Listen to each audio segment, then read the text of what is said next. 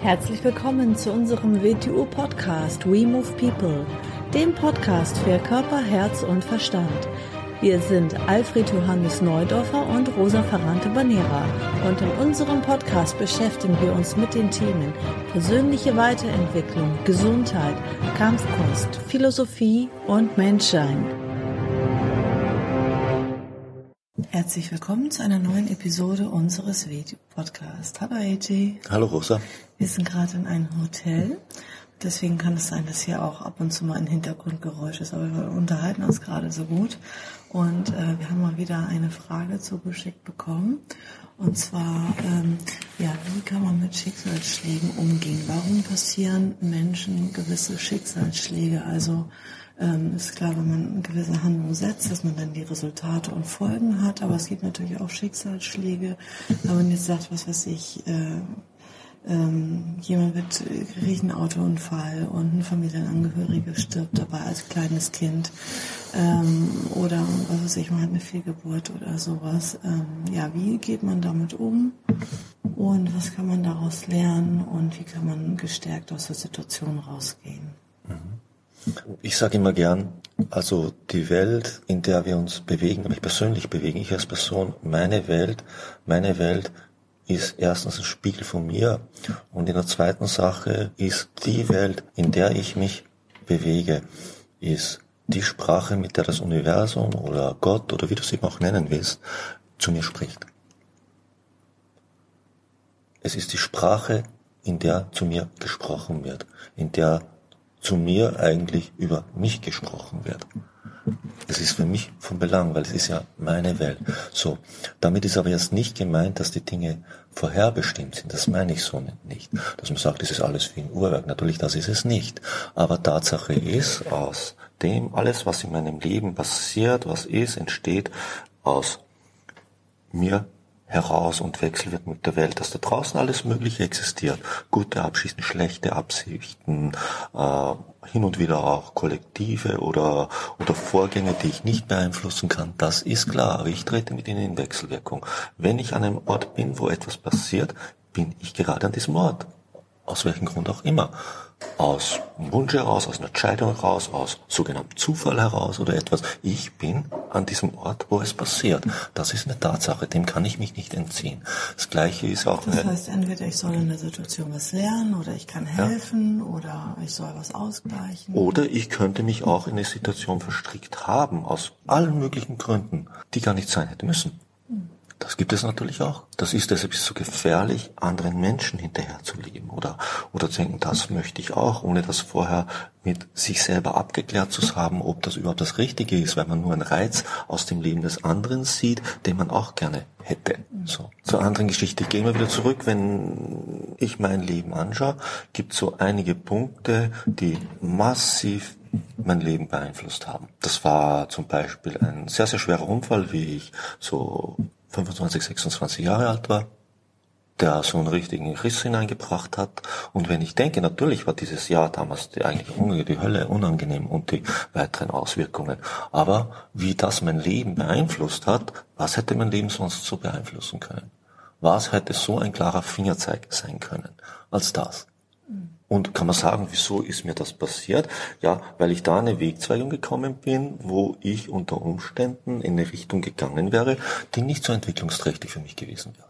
Und nehmen wir mal an, alles was passiert, alles was passiert, das heißt jetzt nicht, dass es für dich passieren muss, aber in irgendeiner Form muss es in diesem Universum passieren. Alles, was existiert, nehmen wir mal, wir haben vorher so ein bisschen über Tiere gesprochen, nehmen wir mal an, äh, jedes Tier ist natürlich in der Weise ein Individuum. Beim Tier ist es offensichtlicher. Es gehört aber auch zum Tierkörper der Tierart. Zum Beispiel eine Katze. Eine Katze ist zwar individuelle Katze, aber sie ist vielmehr ein Repräsentant dieser Tierart. Sie ist so etwas wie ein, eine Gliedmasse des Raum-Zeit-Kontinuums, das der Katzenkörper ist. Und überall, wo eine Katze diese Welt berührt, berührt dieser Tierkörper diese Welt. Also wie meine Finger. Überall, wo ich hingreife, was ich berühre, berühre ich etwas in diesem, in dieser Zeit, in diesem Raum, wo ich mich jetzt befinde. Und sammle Erfahrungen für den Tierkörper ein. Sagen wir es mal bildlich runtergebrochen. Dieses Tier existiert, um aus dieser ganz spezifischen Wahrnehmung dieses Tieres Erfahrung, Wahrnehmung, Wechselwirkung für das Universum einzusammeln. Und zwar geht es nicht um die Ergebnisse der Aktion, sondern das Verhalten in der Aktion. Ich sage immer so gern, es ist eine Erfahrung meines Lebens. Wenn ich jemanden sehe, da ist eine Spinne und er macht oder eine Fliege, ups, tu das nicht. Du verdust es dir mit der Tierart. Du brauchst dich nicht wundern, wenn du ein Problem mit Insekten kriegst. Das eine Mal kann passieren, aber ist das deine Haupthandlung, wirst du irgendwann ein Problem mit der Tierart kriegen. Es geht in die kollektive, das kollektive Bewusstsein dieser Art über. Und jedes Individuum dieses Kollektivs wird dich zu erkennen beginnen. Und genau in dieser Weise mit dir, ganz offensichtlich bei Katzen. Aus dem Grund gibt es den schönen alten Grundsatz, wenn jemand, wenn eine Katze jemand scheut, sei vorsichtig.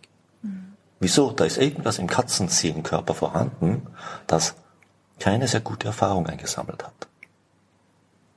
Ich stell mal vor, wenn eine ganze Kultur, wie ja. zum Beispiel die Chinesen, die Katzen schlecht behandeln und einsperren in Käfige und essen und quälen, ja, es ist ein Teil dieser Kultur, werden sie, werden sie ändern müssen. Sagt man so, wie hat der Mohammed so schön gesagt, was, was ist, wenn einer, einer Katze was antut?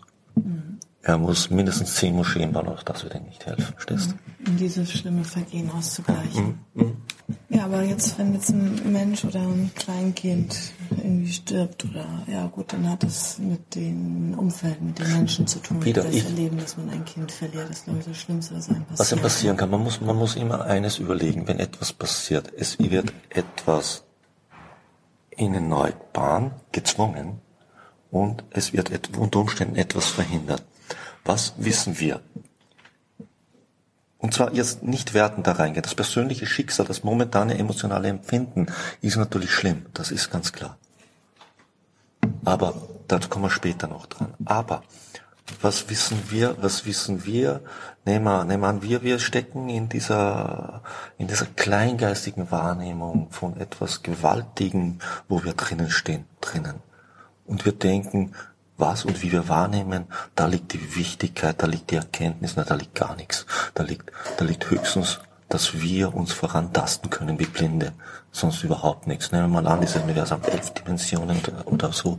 Ich meine, was nehmen wir davon wahr? Und wir versuchen es mit unserer menschlichen Sicht zu erklären. Wir, wir versuchen es in dieser drei bis vier Dimensionalität, das vierte Dimension in wir Zeit oder Leben, versuchen wir etwas, was gewaltig darüber hinaus ist, zu erklären und zu verstehen. Geht natürlich nicht. Vielleicht ist für, für dieses Kind, für diesen, für diesen Menschen, vielleicht, vielleicht ist, ist in diesem schlimmen Schicksal aber etwas Positives drinnen. Wir wissen nicht, wenn das nicht wäre, welche Wechselwirkung er dann gehen würde. Mhm. Vielleicht ist eine Notwendigkeit für Menschen mit drinnen, für den Menschen selber und für das Umfeld, wie man damit umgeht. Wie man das handelt, daran kann man riesig wachsen. Mhm. Ja, oder wenn man zum Beispiel so ein gehandicaptes Kind ja, bekommt, dann ja. muss man sich ja richtig kümmern und ja. in sich etwas entwickeln. Aber, aber auch dieses gehandicapte. Kind kann in sich, in sich drinnen eine großartige Entwicklung machen. Mhm.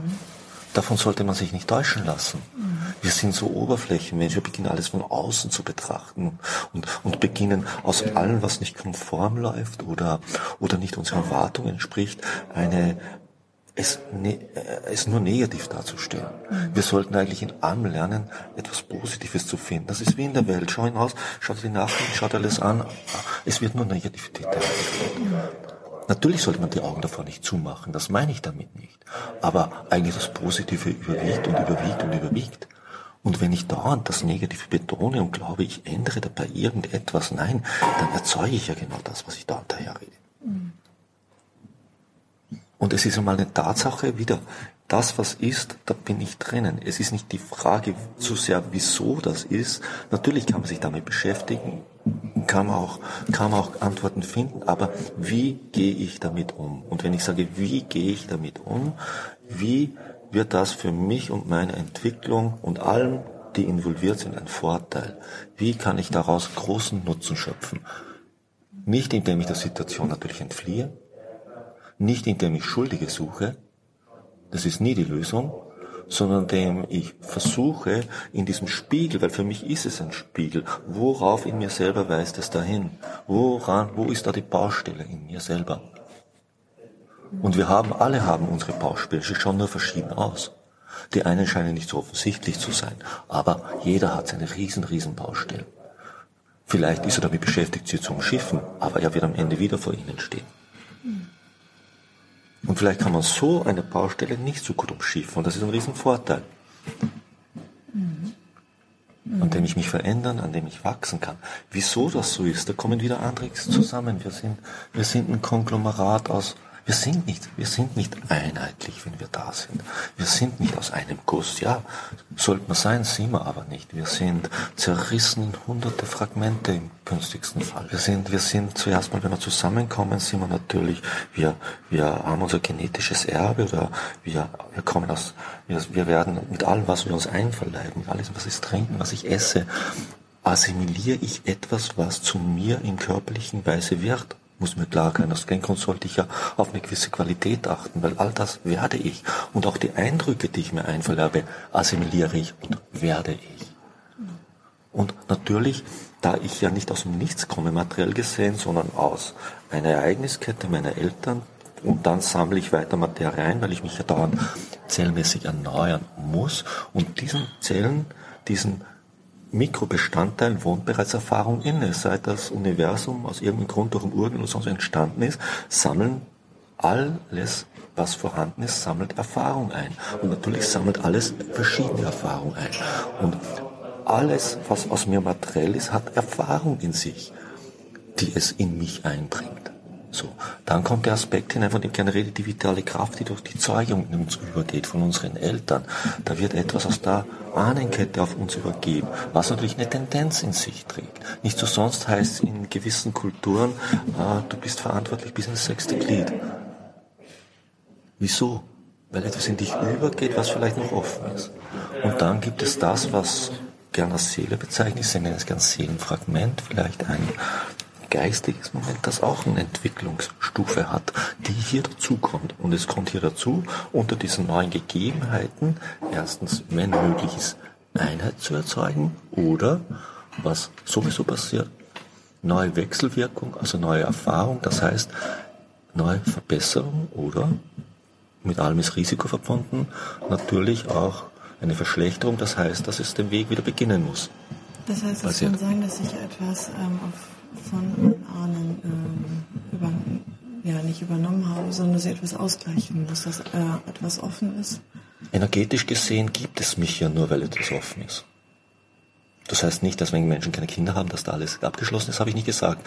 Wenn ich etwas sage, gilt nicht der Umkehrschluss genauso. Das ist nicht gemeint, nein. Aber da ich existiere, ist ganz offensichtlich, etwas ist auf die Fackel, ist weitergegeben worden, es ist auf mich übertragen worden. Ich habe natürlich meine persönliche Entwicklung, die hat Vorrang, aber gleichzeitig ist dahinter etwas, was ich für meine Vorfahren fertig machen muss. Und meine persönliche Entwicklung wird erst voll Fahrt aufnehmen, wenn ich diesen Job erledigt habe. Und ich habe auch was in die Menschheit einzubringen, auch aus dem Grund ist Geben und Nehmen so wichtig, aus dem Grund ist Zurückgeben so wichtig an das Kollektiv, an die Menschheit. Weil tue ich das nicht, kann meine persönliche Entwicklung nicht Fahrt aufnehmen. Wie ich es vorhin mit den Tieren gesagt habe, auch der, der Mensch wohnt im Menschheitskörper. Und er hat auch diesen Menschheitskörper sein Tribut zu zollen.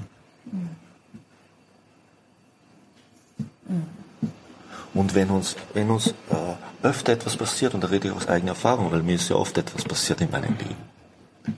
Ich nenne das immer Gnade. Mhm. Immer dann weiß ich, wenn mir was passiert, jetzt nicht wir sehen, das sind Bilder, mit denen ich rede. Ups, auf mich wird geschaut. Irgendetwas hat den Blick drauf. Verstehst? Mhm. Ich, ich, ich werde korrigiert, wenn ich den Fehl, wenn ich, wenn ich in eine Richtung zu laufen beginne, die vielleicht mich für mich nicht vom Vorteil sein würde. Mhm ist in dem Moment nicht angenehm, aber aus der langen Erfahrung, die ich inzwischen in meinem Leben habe, wenn ich mein Leben so anschaue, ich warte schon auf sowas, wenn ich was mache. Mhm. Und ich gehe genau so weit, bis so etwas passiert. Mhm. Weil ich weiß, es wird passieren. Ja, auch, also nicht nur in Krankheiten, ja. auch in Schicksalsschlägen. Nein, in allem. ist ja manchmal diese Bedeutung alleine schon. Also ich hatte ja. auch äh, mhm. einmal einen ganz ganz schlimmen Autounfall. Und ähm, das Gute daran ist, mir ist nichts passiert. Ich hatte nicht mal einen Kratzer oder irgendeinen blauen Fleck. Ich habe mich aber zweimal mhm. überschlagen und das ja. Auto hatte einen Totalschaden. Mhm. mhm. Ähm, es ist ein Wunder, dass ich ja. gar nichts hatte. Ja. Ja. Und ähm, was da passiert ist, ist, ich bin vom Weg abgekommen. Mhm. Also wirklich real und ja. aber auch im übertragenen ja. Sinne. Ja. Und ähm, das war, weil mir nichts passiert ist, war das einfach für mich eine Warnung, geh diesen Weg nicht weiter, ja. Fräulein, du bist vom Weg abgekommen. Mhm. Und es war für mich eine eindeutige Warnung, ein mhm. Zeichen. Mhm. Mhm. Ne? Mhm. Also da kann man ja auch wieder seine Erkenntnis dann draus mhm. ziehen und dann überlegen, was bedeutet das eigentlich für mich, für meinen Weg. Da kann ich nicht weitergehen, ich bin vom Weg abgekommen. Für mich ist ein anderer Weg vorgesehen. So habe ich das im Nachhinein verstanden. Ja, da kann man gut, ich meine, ich, ich verwende gern, gern christlich-katholische Bilder. Ich komme ursprünglich aus einer christlich, ich komme ursprünglich aus christlich-katholischer Familie, bin zwar jetzt der Form nach nicht mehr Katholik, aber äh, ich, aus dem Grund verwende ich gern Bilder. Nehmen wir das Wort Gnade. Unter Gnade versteht man ja nicht, dass du die Gnade hast, mal Luther 6 zu machen. Unter Gnade versteht man, dass in wenn wir es mit von Gott reden würden, dass er, dass er dich, ich habe, ich nehme jetzt wieder ein Beispiel. Wie, wie ich klein war, habe ich mir als ungefähr so vorgestellt. Ich habe mal dieses Bild gehabt, ich habe mal einen Ameisenhaufen beobachtet, habe mir die Ameisen angeschaut und habe gedacht, hm, wie würde ich jetzt rauskriegen, was so, ob da jetzt eine Ameise drunter ist, äh, die irgendwie anders ist wie die anderen. Hm, dann lege ich, suche mir mal eine und dann lege ich ihr was in den Weg. Wie geht sie damit um? Kommst du nicht zurecht, würde ich sagen, ah gut, probieren wir mehr. Weil was passiert jetzt? Ich beginne jetzt diese Ameise zu trainieren. Ich beginne ihre Potenziale an die Oberfläche zu bringen. Ich schaue, aus welchem Holz ist sie geschnitzt. Oder ich weiß, aus welchem Holz sie geschnitzt ist, wie kriege ich das an die Oberfläche. Und so habe ich mir Gott vorzustellen begonnen. Solange du ganz normal dahin läufst. Aber eine Auffälligkeit passiert, eine Auffälligkeit ist, wie du zu interagieren beginnst, wie du mit Situationen umzugehen sind, dann schauen wir mal, was ist, wenn ich das mache. Und dann ist mir irgendwie irgendwas Bild gehabt, Gnade ist, du kriegst immer größere Schwierigkeiten. Je mehr Schwierigkeiten du kriegst, über die du hinauswächst, desto mehr Gnade hast du. Natürlich könnt ihr sagen, aber das ist ja mies, du kannst ja auch scheitern. Ja, sonst kann man ja auch nicht wachsen. Es gibt kein Wachsen ohne Risiko. Aber eine Schwierigkeit, die das Leben bietet, heißt immer, du hättest das Zeug in dir, damit fertig zu werden. Da gibt's für mich überhaupt keine Diskussion. Vielleicht müsste ich auf vieles verzichten, was ich mir einrede, das sein muss, weil ich diese Energie genau dafür brauche. Und scheitern tue ich, weil ich nicht bereit war, mich angemessenheit mit dieser Schwierigkeit zu beschäftigen, weil es meinem Selbstbild nicht gefallen hat.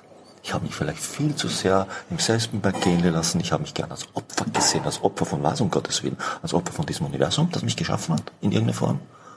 Ob aus Zufall oder durch Gott, tut jetzt gar nichts zur Sache. Mhm. Und so ist wichtig, dass wir uns nie als Opfer sehen, sondern allem, was uns passiert, entweder als Hinweis, dass wir uns korrigieren sollen oder als Herausforderung, dass wir etwas in uns haben, das wir brauchen, um nicht damit fertig zu werden, um daran wachsen zu können, um damit größer zu werden. Unter größer meine ich jetzt nicht im weltlichen Sinn, unter bewusstseinsmäßig größer zu werden. Und dass wir einen großen, großen Hinweis kriegen. Und ein Hinweis ist für mich immer eine große, große Chance. Das ist ein schöner Schlusssatz. Mhm. Ja, dann vielen Dank mhm. fürs Gespräch und bis zum nächsten Mal. Tschüss. Tschüss.